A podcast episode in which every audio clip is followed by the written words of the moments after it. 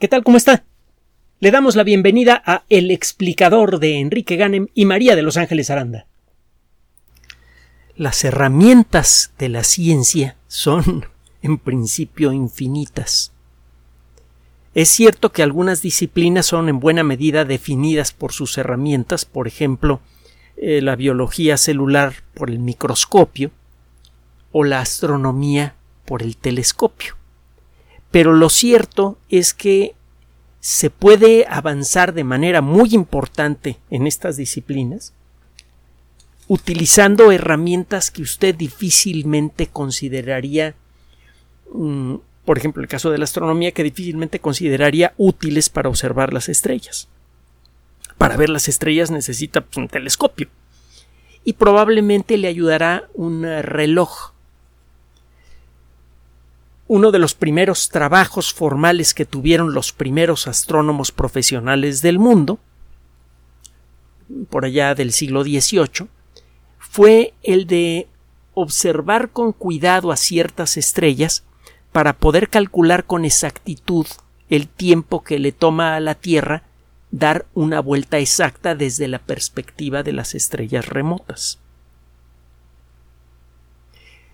Para esto necesita usted un telescopio muy bien construido que tenga solamente un eje de movimiento, un eje que esté exactamente en la dirección este-oeste.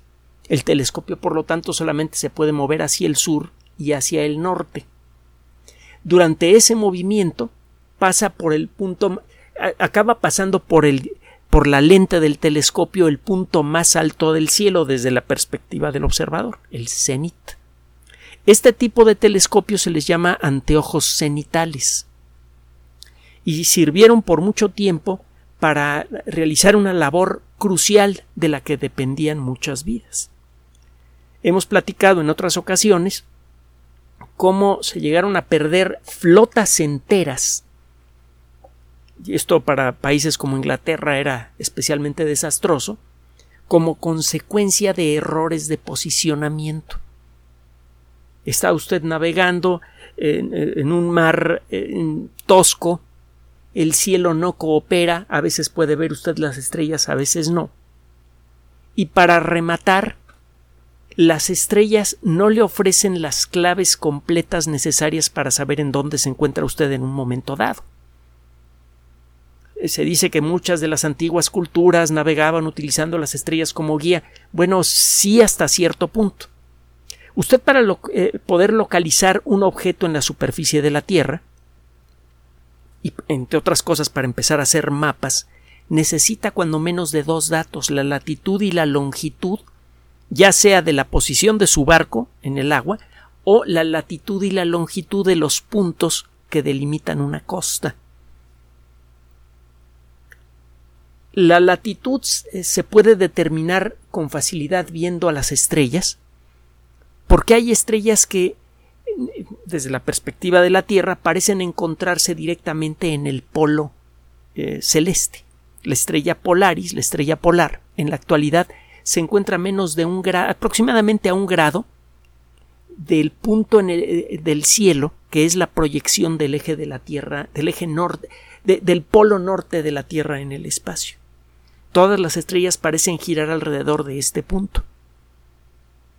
La estrella polar es la estrella brillante más cercana a ese punto y sirve de referencia. Si usted eh, eh, apunta a la estrella polar y sabe qué tanto desviarse de la estrella polar y en qué dirección, algo que es muy fácil de aprender, usted puede calcular cuál es la posición en el cielo de la proyección del eje de la Tierra hacia el espacio la distancia angular, la distancia en grados entre el horizonte y el polo norte celeste le dice a usted cuál es la latitud norte en la que se encuentra. Es fácil de, hacer esta medida. En el caso del polo sur es un poquito más difícil porque no hay estrellas brillantes cerca del polo sur celeste, pero hay varias constelaciones que le sirven a usted de referencia y que le permiten a usted, utilizando unos cuantos trucos, calcular la posición de la proyección del polo sur hacia el cielo. Si usted se encuentra en el hemisferio sur y mide la altura sobre el horizonte en grados de ese punto, usted sabe cuál es su latitud sur. Recuerde que la latitud es cero cuando se encuentra usted sobre el ecuador y es 90 grados cuando se encuentra usted en cualquiera de los polos. Si está usted en el polo norte, la latitud es por eh, convención positiva y se encuentra usted en el hemisferio sur, por convención la latitud es negativa. Usted puede entonces medir con gran precisión la latitud en la que se encuentra, pero la longitud no. Es decir, bueno, el, el otro dato perpendicular al primero que necesita usted para poder dibujar un puntito en la superficie de la Tierra y decir, mira, estoy aquí. O para empezar a dibujar el contorno de una isla o de un continente entero. El cálculo de la longitud por mucho tiempo fue aproximado. Y eh, era fácil cometer errores con esto, y eso eh, generó algunos desastres marítimos terribles. Muchos barcos se perdieron porque alcanzaban la latitud que querían, a la que querían llegar, la, latitud del puerto al, al que querían llegar, pero se equivocaban en la longitud. Entonces, cuando llegaban a ese punto, en lugar de encontrarse en mar abierto, a pocos kilómetros del puerto, a veces lo que se encontraban de lleno con un montón de rocas. Si esto ocurría durante la noche o en medio de una tormenta, pues ya se imaginará usted el resultado. Para calcular la longitud a los astrónomos se les ocurrió un truco simple. Usted tiene un reloj que sincroniza con el reloj local de algún lugar conocido. Por ejemplo, el observatorio de Greenwich, que está a pocos kilómetros de Londres. Usted se lleva este reloj lo más exacto posible al viaje. Cuando usted quiere calcular la longitud, tiene que ser una serie de cálculos que a mano toman bastante tiempo. Ahora una computadora los hace en, una fracción ridículamente pequeña de un segundo. Usted lo que hace es observar alguna estrella brillante, por ejemplo, Antares, por ejemplo, eh, Rigel, por ejemplo, Arturo. Todas son estrellas de primera magnitud que, eh, según el momento del año, deben ser fáciles de ver en una noche despejada. Usted observa a estas estrellas y ve cuál es la hora local. Para eso, tiene que estimar en dónde se encuentra el Sol en este momento. para poder ver una estrella, el Sol tiene que estar por abajo del horizonte. Entonces usted tiene que observar el Sol a lo largo del cielo y calcular, utilizando un poquito de, trigonometría y algunas estimaciones, en qué posición del cielo debajo del suelo se encuentra el Sol en ese momento.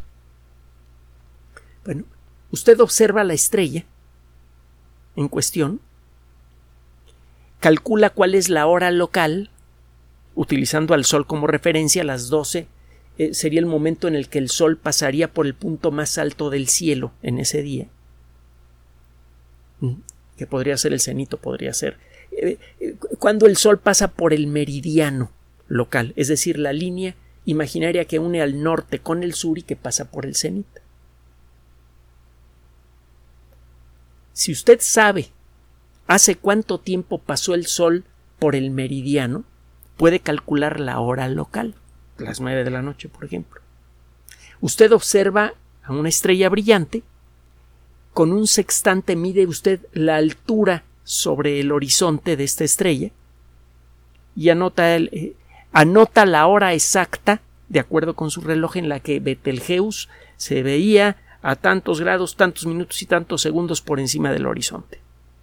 Y luego se da una serie de tablas que le dicen, mira, si estuvieras en Londres, Betelgeuse se vería en esta posición del cielo a tal hora local. Si tú lo viste a esta otra hora local, significa que estás a tantos kilómetros hacia el oeste de Greenwich.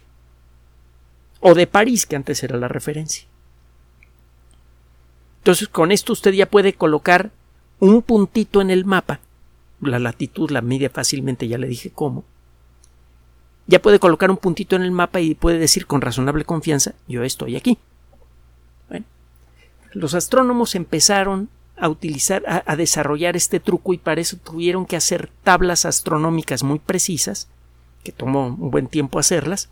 Primero estuvieron observando el, la hora a la que pasaban ciertas estrellas fáciles de observar desde cualquier punto del planeta por el meridiano de Greenwich. Impulsaron, por cierto, el desarrollo de los primeros relojes exactos. La historia del señor George Harrison es, es, muy atractiva, muy interesante. Hay una miniserie que no sé si todavía puede usted encontrar por allí, la, la habían puesto en YouTube, que se llama Longitud, pero en inglés, Longitude. La historia de George Harrison es una eh, miniserie con dos eh, capítulos y el protagonista principal es el mismo actor que hace de Albus Dumbledore en la última parte de la serie de películas de, de Harry Potter. Bueno, es, es, una serie muy buena. Total, uno de los primeros trabajos que tuvieron los astrónomos fue, en pocas palabras, el estudiar la rotación de la Tierra, observando exactamente cuánto tiempo le toma a ciertas estrellas clave volverse a ver en la misma posición aparente de, del cielo, y esto le dio su primera aplicación útil a la astronomía moderna. Se convirtió en una herramienta crucial para la navegación y empezó a salvar muchas vidas. De entonces para acá la astronomía ha servido para muchísimas otras cosas, entre, entre otras para descubrir eh, cómo funcionan las estrellas y con eso de, abrir el camino para el desarrollo de la energía nuclear, etcétera, etcétera. Ha tenido muchas aplicaciones la astronomía y cada vez tiene más. Pero esta primera aplicación práctica de la astronomía moderna sigue siendo vigente. El medir con exactitud cómo gira la Tierra sobre su eje no solamente sirve para mejorar las referencias de navegación actuales. Los sistemas GPS permiten localizarnos en la superficie de la Tierra con gran precisión gracias a eso. Y están a punto de mejorar, por cierto, de manera escandalosa.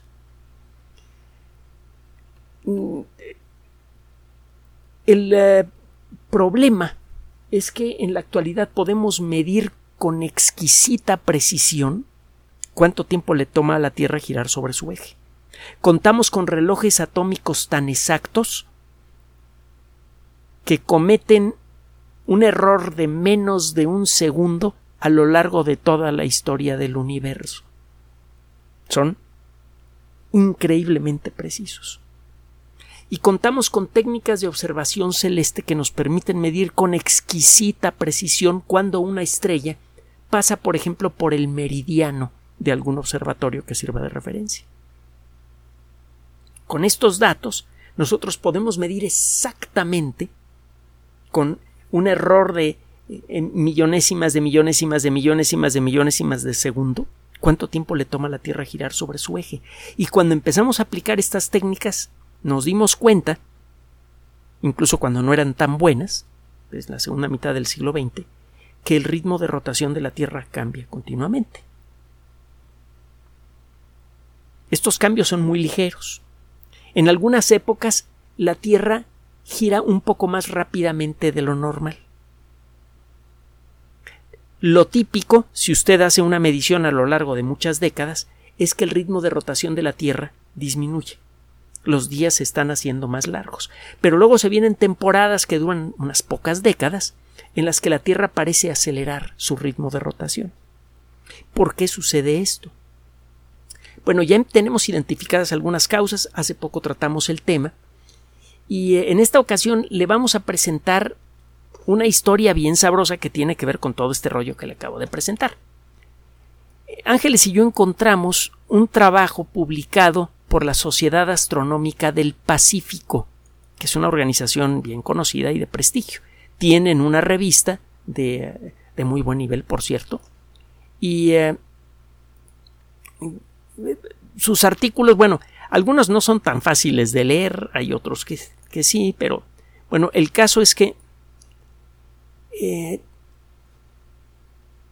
este eh, trabajo en particular, presentado por investigadores de la Universidad de Tsukuba, o Tsukuba, en Japón, utiliza una herramienta astronómica que se ha utilizado antes y que ha ayudado a revelar muchos de los grandes secretos del cielo. La herramienta es una biblioteca llena de textos antiguos. Desde hace varias décadas los astrónomos recurren de distintas especialidades, porque hay muchas especialidades en el mundo de la astronomía, recurren a las bibliotecas antiguas para buscar eh, eh, algún dato que les pueda eh, permitir entender mejor algún aspecto interesante del universo. Por ejemplo, y lo hemos platicado en otras ocasiones, eh, eh, tiene tiempo que sabemos que algunas estrellas explotan, que cuando lo hacen son, eh, producen unos estallidos verdaderamente brutales, las, las, famosas supernovas de las que hemos hablado en tantas ocasiones, y en buena medida nuestro entendimiento inicial de las supernovas fue consecuencia de la revisión de libros antiguos principalmente árabes chinos y también del análisis de eh, algunas zonas arqueológicas en el, continente americano, eh, este análisis nos permitió descubrir que en X fecha, en el pasado, alguna civilización observó la aparición de una estrella nueva en un punto identificable del cielo. Estas observaciones, más adelante, sirvieron para saber en qué dirección apuntar un telescopio para ver si era posible identificar allí algo que pudiera estar asociado con el reporte hecho por astrónomos chinos, por ejemplo. Y, y efectivamente, en, los en varios puntos del cielo en donde astrónomos del pasado registraron la aparición de nuevas estrellas, vemos ahora nubes de gas que se expanden con una velocidad brutal, 15.000 kilómetros por segundo o más. Estas masas de gas pesan varias veces más que todo el sistema solar y algún fenómeno titánico las arrojó con una velocidad espantosa. Y podemos verlas ahora. El poder estudiar estas nubes de gas nos permitió entender mejor qué fenómenos les dieron origen y por eso entendemos ahora las supernovas. Y bueno, los astrónomos han recurrido frecuentemente a eh, publicaciones sobre arqueología o incluso a libros antiguos para tratar de entender mejor algunos secretos del universo. Secretos que a veces también involucran a nuestro planeta. Resulta que este grupo de investigación se puso a estudiar registros bizantinos de eclipses totales de Sol.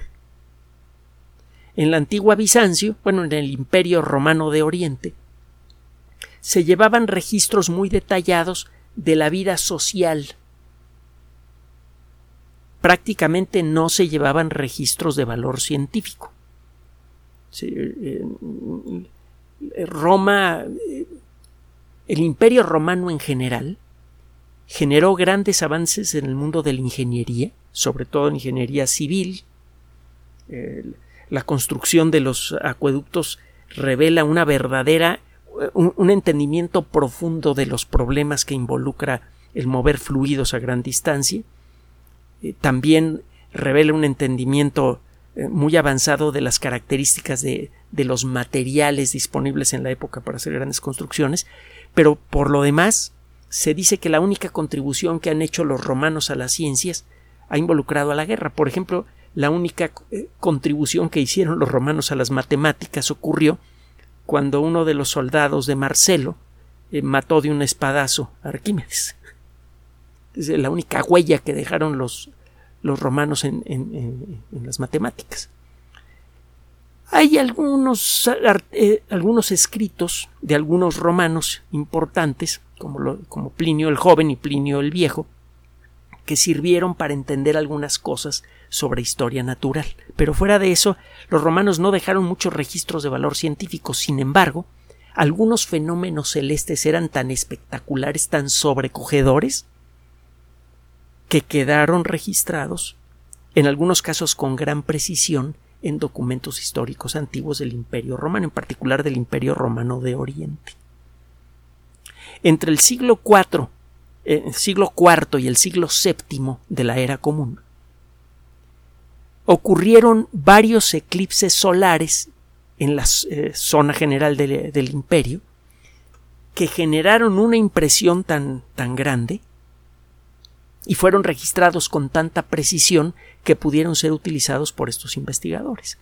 Si usted nunca ha visto un eclipse total de sol en vivo, se ha perdido de un fenómeno que es quizá tan impresionante como ver a una erupción volcánica superviolenta a corta distancia, con la ventaja de que los eclipses totales de sol son inofensivos. El único riesgo real, físico, que produce un eclipse total de sol es para su vista. Si usted no protege sus ojos durante las fases parciales del eclipse, pueden resultar dañados. Pero durante la totalidad, usted puede observar directamente al, sol y no le pasa a usted absolutamente nada. Es un fenómeno verdaderamente increíble. En, unos cuantos minutos eh, el, cielo se oscurece y en, y en el lugar del sol queda algo que parece como un pozo negro. Es algo realmente conmovedor. Para nosotros que entendemos lo que son los eclipses, eh, estos fenómenos resultan eh, tan poderosos que a veces definen la vida de alguien. Un antiguo amigo, que, ahora es eh, astrónomo en, en, Londres, precisamente, Francisco Diego, Paco Diego, eh, se dedicó a observar eclipses por muchos años como consecuencia de la impresión que le provocó uno de ellos. Bueno, eh, en el año 346, en el año 418, en el 484, en el 601 y en el 693, ocurrieron eclipses totales de sol en la región del oriente del Mediterráneo que pudieron ser observados por personas que dejaron registros en Constantinopla. Estas observaciones eh, de hecho, ocurrieron más eclipses en este intervalo y estos eh, astrónomos modernos estuvieron revisando más eclipses que los que le acabo de mencionar. Pero en estos eclipses que acabo de, comentarle, estos cinco eclipses, 346, 418, 484, 601 y 693, los datos anotados por los testigos permitieron determinar con gran precisión la hora del día la hora local en la que fue observado el eclipse. Por ejemplo, el eclipse del 19 de julio del año 418 fue observado desde eh, Constantinopla, fue posible dilucidar esto de los textos, del análisis de los textos antiguos, y fue posible establecer la hora del día en la que se observó.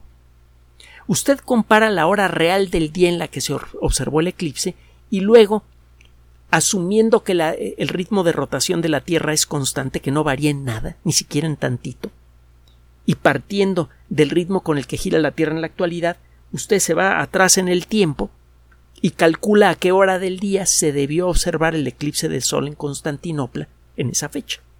Resulta que se observó en una hora diferente a la calculada, tomando como referencia la velocidad, el ritmo con el que gira la Tierra en la actualidad y asumiendo que ha sido constante a lo largo de estos últimos dos mil años. Como no coinciden las fechas, es claro que el ritmo de rotación de la Tierra ha cambiado. Se hizo esto para estos cinco eclipses, que están separados por prácticamente 300 años de diferencia, en, en los casos más extremos. Y esto permitió establecer el ritmo con el que la Tierra ha cambiado su ritmo de rotación a lo largo de esos 300 años. Estos estudios se habían hecho eh, para fechas más recientes en las que se tienen datos más precisos, pero no se habían podido hacer en épocas más remotas porque a nadie se le había ocurrido la cosa de revisar estos textos antiguos y ver si de ellos se podía calcular la hora del día en la que habían sido observados. Se observaron en una hora diferente a lo que los cálculos modernos indican. Este descubrimiento permite entonces afinar nuestro entendimiento de lo que le ha venido pasando al ritmo de rotación de la Tierra a lo largo de todos estos años. Hay muchos factores que influyen en, estos ligerísimos cambios en el ritmo de rotación de la Tierra. Uno de ellos es cambio en la intensidad de ciertas corrientes de aire, por ejemplo en la famosa corriente de chorro. Parece broma, pero las corrientes constantes de aire eh, que están soplando continuamente pueden empujar un poquito a la Tierra y acelerarla un poco o frenarla. El frotamiento entre las corrientes de aire y la superficie terrestre genera un fenómeno de fricción que puede acelerar o frenar el ritmo de rotación de la Tierra. Es una cantidad pequeñísima, pero detectable. Lo mismo pasa con la distribución de hielo en los glaciares del planeta. Entonces, si usted puede llevar un registro preciso de cómo ha variado el ritmo de rotación de la Tierra a lo largo de los últimos dos mil años, puede empezar a entender mejor hasta dónde este ritmo ha sido influido por cambios climáticos, cambios meteorológicos en general, y también por cambios geológicos. Dos mil años es muy poco tiempo para el ritmo con el que suceden los fenómenos geológicos en nuestro planeta, pero podrían ser suficientes para producir cambios pequeños pero detectables. Entonces, esta información que han generado estos astrónomos es oro molido para meteorólogos y para geólogos, entre otras cosas, entre otros profesionales. Este descubrimiento puede ayudar a entender mejor el alcance de fenómenos como el derretimiento de los glaciares. ¿Cuándo comenzó este fenómeno? Sabemos que a lo largo de la historia de la Tierra, el derretimiento natural de glaciares o la aparición de grandes glaciares gigantes ocurre con frecuencia. Y es uno de los argumentos que le hemos presentado cuando se habla del rollo del calentamiento global antropogénico. Simplemente no tenemos forma de saber hasta dónde hemos influido en el clima terrestre, porque mucho de lo que se dice no tiene bases científicas suficientes. Se están comiendo el pan antes de pagarlo en la caja. Y a partir de esas eh, conclusiones aceleradas se está haciendo política internacional que le va a costar muchísimo dinero a mucha gente, sobre todo a ustedes y a nosotros, que los super ricos al revés van a ser los que van a ganar más dinero con todo este rollo. Pero bueno, me estoy desviando del tema. El caso es que este descubrimiento nos ayuda a entender mejor cómo va cambiando lentamente el ritmo de rotación de la Tierra y cuáles son sus causas. Esto nos permite entender mejor la relación que hay entre la estructura geológica interna de nuestro planeta, la atmósfera, las condiciones generales de la corteza terrestre y el ritmo con el que nuestro planeta gira sobre su eje. Esos conocimientos pueden tener gran valor para la ecología, para la geología, incluso para la nueva tecnología que pretende crear sistemas GPS mucho más exactos uno de los factores que pueden limitar la precisión a mediano plazo, a lo largo de 5 o 10 años, de los sistemas GPS es este. Este descubrimiento entonces no solamente es de gran interés académico, tiene interés práctico muy directo, sobre todo ahora que estamos por empezar la era del GPS de nueva generación. Los GPS ultra exactos permitirían el envío de mercancías directamente a nuestros hogares por medio de robots voladores o de robots que caminan por el suelo, etcétera, etcétera, etcétera. Y eso tendría un impacto enorme en la economía mundial. Ahí tiene usted. Muchas veces podemos encontrar conocimiento escondido en lugares inesperados.